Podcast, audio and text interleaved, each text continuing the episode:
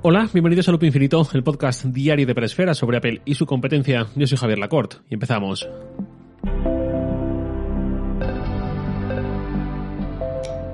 Hace unos días o unas semanas hubo un episodio sobre la lista de deseos para iOS 16 en la WWDC que ya queda mes y medio nada más, ya está casi ahí, y en aquel episodio pedía eh, comentaba cosas que me gustaría ver en esa próxima versión de iOS. Hoy vamos con una lista de deseos para macOS 13 que sinceramente me importa más todavía que lo que puede llegar a iOS, más que nada porque estoy más que satisfecho con el iOS actual, aunque desde luego tiene margen de mejora, y aunque también estoy bastante contento con macOS, el cuerpo me pide más novedades porque al fin y al cabo es lo que uso más tiempo todos los días, estoy más expuesto, lo uso de forma incluso más intensiva, digamos, eh, y para ganarme el pan, ¿por qué no Y también eso da margen a encontrar más huecos, encontrar más recovecos, más espacios vacíos en los que me gustaría que estuviese alguna función o algún cambio, alguna novedad que no existe a día de hoy. Así que vamos con esa lista de peticiones que estarían estupendas, en mi opinión, para macOS 13. En primer lugar, y esto lo he dicho bastante, un Apple Music casi que rediseñado desde cero, no solo a nivel visual, sino también de arquitectura interna, de procesos, de funciones.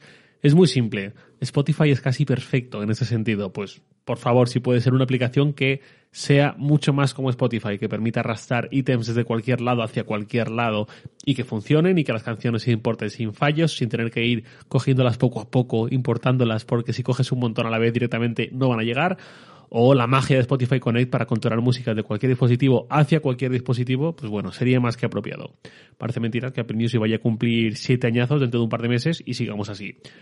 Otra cosa, quizás baladí, pero oye, posibilidad de cambiar iconos de aplicaciones para Mac. Se puede a día de hoy, desde hace un montón de tiempo, por supuesto, si tienes un archivo como tal de icono y lo mueves tú mismo al apartado adecuado, como los tiene, es decir, como se podía hacer desde un montón de tiempo, pero yo me refiero a cambios integrados en la aplicación, que el desarrollador pueda proporcionar un set de iconos, tanto gratuitos como para la opción premium, para lo que sea, es decir, como lo que tenemos en iOS, y que eh, se facilite mucho más ese paso y se incentive en cierta forma.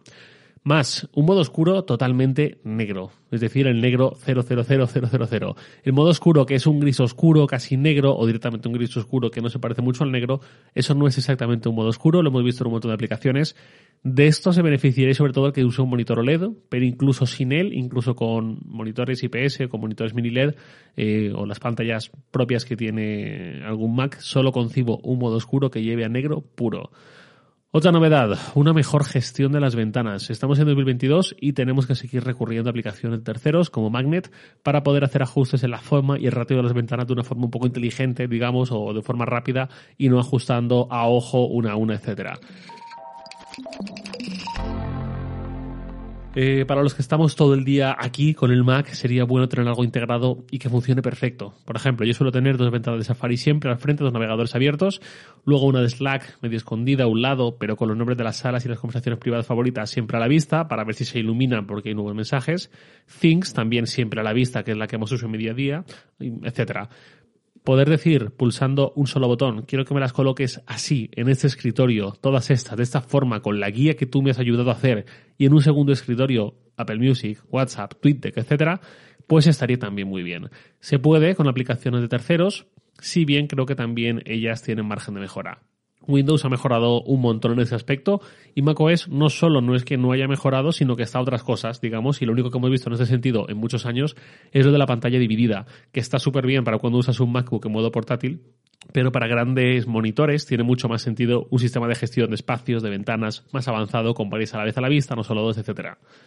Más, la App Store para Mac. Ya no hablo de que cambie sus condiciones, su papel, su rol, sus relaciones con los desarrolladores a un nivel como para que sea relevante, que no lo es demasiado, sino simplemente mejoras de usabilidad y de utilidades. Por ejemplo, si en la App Store se pueden instalar aplicaciones, me gustaría también poder desinstalarlas también desde ahí, como hace por ejemplo Setup, tanto una a una como en bloque, como eligiendo una especie de checklist o lo que sea para facilitarnos un poco la vida y hacer más rápidas estas operaciones. Eh, o pienso también, por ejemplo, en una App Store más universal, donde la distinción entre aplicaciones que no sean universales, sino solo para Mac, solo para iPhone, solo para iPad, sea una cuestión de pestañas o de filtros o algo así, pero mi punto es poder ver la App Store también de iOS en el Mac. ¿Para qué? Para poder instalar también aplicaciones en el iPhone sin tocar el iPhone. Es decir, eh, o el iPad, es decir, eh, desde el Mac directamente y viceversa, ¿por qué no? Si pertenecen al mismo Apple ID y tenemos activa esta función, ¿por qué no poder eh, acudir a una aplicación que vemos que nos enlazan, lo que sea, que la descubrimos en la App Store y desde el propio Mac decir, instálamela en el iPhone y que la siguiente vez que desbloqueemos el iPhone veamos que la aplicación ya está instalada. Esto lo tiene desde, no sé si desde siempre, pero sí desde hace muchísimos años por lo menos, eh, la Play Store de Android, de Google, y siempre me ha parecido un puntazo que he echado de menos en el ecosistema Apple. Más, la aplicación Mail podríamos darle un empujoncito, por favor. Yo particularmente echo de menos sobre todo dos cosas, aunque seguramente tiene mucho más margen de mejora. Una es la posibilidad de añadir una firma HTML, lo cual es ideal sobre todo para entornos corporativos. Por ejemplo, en mi empresa hay un gestor, un creador de firmas eh, para el correo de la empresa que está súper bien y usa este formato, usa eh, firmas HTML que son imposibles de llevar a la aplicación Mail de Mac. Y no hay forma de retirar tampoco esa firma tal cual en Mail, eh, ya digo, de ninguna forma. La otra cosa que echo de menos es una opción para programar el envío de correos. Eh, seguramente si Apple fuese una empresa quizás francesa, en lugar de estadounidense, ya se habría preocupado por añadir una función así, eh, por esto de la desconexión digital, el respeto de los horarios de los trabajadores y todo esto.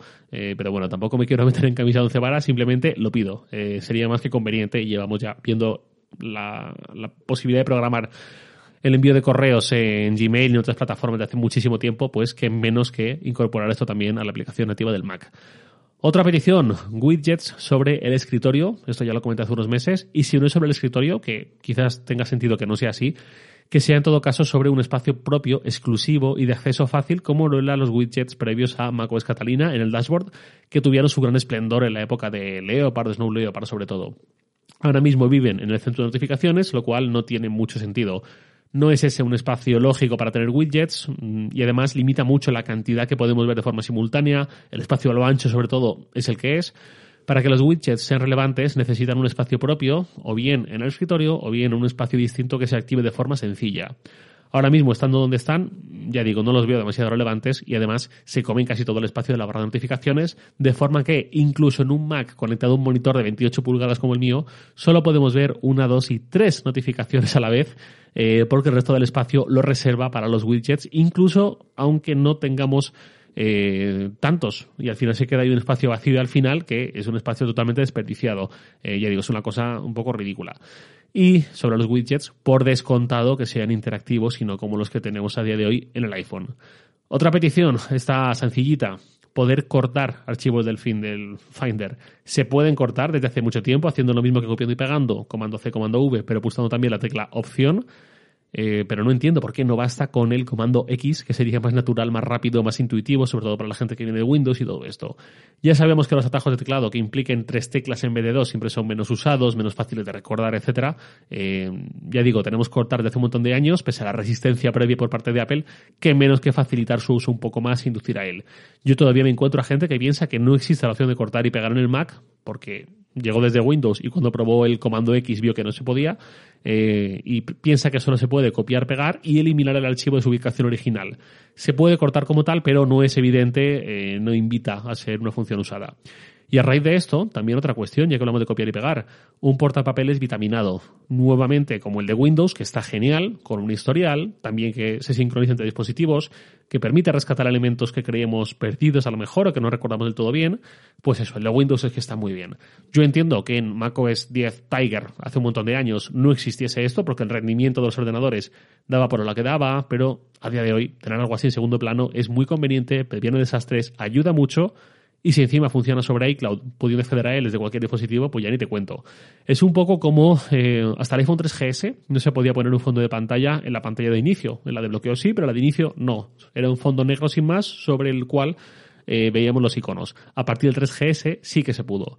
El motivo era que eran dispositivos, el iPhone original y el 3G, tan limitados en potencia y en autonomía que había que sacrificar lo que fuese necesario para garantizar que funcionase bien todo lo demás que sí que era importante. A partir del 3GS la potencia ya despegó y un simple fondo de pantalla ya no era una rémora. Pues algo similar veo lo de no tener un portapapeles en condiciones en pleno 2022. Es como si el iPhone 13 todavía no permitiese fondos de pantalla. Y tú dices, pero oye, qué potencia y autonomía ya tenemos de sobra como para tener un mísero fondo de pantalla. Pues algo así, solo que esto ni siquiera es una cuestión de una mejora cosmética, sino de pura utilidad. Que nuevamente se logra con software de terceros, yo siempre tengo instalado uno de estos, pero ya tienes que saber que esto existe, ya tienes que preocuparte por instalarlo y además si lo pones en el Mac funcionará muy bien en el Mac, pero nunca va a poder funcionar vía iCloud en el iPhone o en el iPad. Creo que es algo lo suficientemente importante como para que Apple lo implemente de forma nativa y lo extienda a iOS y a iPadOS. Otra cuestión es una vuelta de tuerca a las aplicaciones universales. Desde Project Catalyst hasta las universales que tenemos hoy en día con la arquitectura ARM en todos lados, la idea era integrar una experiencia homogénea usando aplicaciones y con el salto a Apple Silicon eso ya fue un más fácil imposible. Sin embargo, en la práctica se nota demasiado rápido cuando una aplicación ha sido creada específicamente para macOS, por muy bien que se lleve con sus versiones de iOS o de iPadOS, y cuando es una aplicación universal que hereda la versión del iPad, que a menudo es también poco más que una versión heredada del iPhone. Apple ha querido facilitar tanto esta creación de aplicaciones universales que por el camino creo que ha bajado demasiado el listón y casi que ha invitado, en cierta forma, a no tomarse demasiadas molestias. Siempre hay desarrolladores honrosos, admirables, que se toman muy en serio su trabajo y su producto y se nota mucho cuando han trabajado en una aplicación con mimo para que la experiencia sea óptima en cualquier dispositivo. Sin embargo, también es fácil encontrar ejemplos y tampoco culpo, sobre todo cuando es un pequeño desarrollador con recursos muy limitados, de aplicaciones que se notan muy encorsetadas, con una interfaz que no invita a usarla demasiado, que son muy buenas en un iPad, pero en un Mac dejan que desear por no haber hecho un trabajo de implementación a conciencia, sino de haber aprovechado la herramienta que provee Apple para llevar apps de iPad al Mac sin pulirlas demasiado. Más cosas. Dentro de los atajos me gustaría poder implementar automatizaciones. Ya sabéis que las uso bastante en iOS, eh, en WatchOS incluso. Pues me gustaría mucho poder establecerlas también en el Mac, en base a la hora, al día de la semana, a los modos de concentración, a la apertura de ciertas aplicaciones, etcétera, etcétera. Más cosas. Dentro de Safari, mejores herramientas de cara a la privacidad, como las que tiene DuckDuckGo en su versión beta para macOS, de las que os hablé hace unos días. Ese botón con la llama es casi adictivo. Otra cuestión importante, lo que hace la aplicación, eh, que me recomendasteis muchos cuando compré el monitor Huawei, y os agradezco mucho, la aplicación Monitor Control, que permite ajustar brillo y volumen a través de la salida HDMI o USB-C, la de imagen, vaya, la que saca el monitor. Esto por defecto no es posible y debería serlo, como ya lo es, sin ir más lejos, en el Apple TV en tvOS. Otra, y esta más importante, una copia en iCloud Drive de nuestro Mac, en iCloud Drive, en iCloud me refiero. Eh, no debería ser muy difícil porque las fotos ya están ahí, las aplicaciones de la App Store no hace falta almacenarlas como tal, sino que sirve como una base de datos de las que tenemos instaladas para que luego las descargue de sus propios servidores. Algo así quizás también se podría hacer incluso con Setup. Y luego con aplicaciones de descarga web tradicional, supongo que sí habría que recurrir al almacenaje clásico, pero así todo no creo que fuese algo muy problemático, teniendo Apple un plan de iCloud de 2 teras y un Apple One Premium que incluye esto mismo. Y el resto, la gran mayoría son cosas que a día de hoy ya forman parte de iCloud Drive, los archivos sobre todo, lo más pesado, y el resto ya son preferencia del sistema, personalización, las posiciones del dock, etcétera, cosas así que no requieren apenas espacio, que son unos pocos kilobytes o a lo sumo unos pocos megabytes. Todo para un sistema de copia en la nube que permita restaurar o configurar un nuevo Mac dejándolo igual que el anterior, lo mismo que tenemos con un iPhone o un iPad, pero llevado al Mac, a través de iCloud, de nuestro Apple ID, sin más requisitos ni pasos. Y luego, ya para ir finalizando, me encantaría ver en el Mac una aplicación salud, por ejemplo, para ver los datos que recoge el Watch, el iPhone y exportarlos y trabajar con ellos con facilidad. O, por supuesto, la aplicación tiempo, que es uno de los grandes misterios de nuestra era, porque Apple no lleva la aplicación tiempo al Mac junto a lo de la calculadora para el iPad. Seguro que tenéis un montón más de ideas, de propuestas, de peticiones para el próximo macOS. Me encantaría leer las vuestras. Nada más por hoy, lo de siempre. Os leo en Twitter, arroba jlacort, y también podéis enviarme un mail a lacort.sataka.com. Loop Infinito es un podcast diario de Peresfera, publicado de lunes a viernes a las 7 de la mañana, hora española peninsular, presentado por un servidor Javier Lacort y editado por Santi Araujo.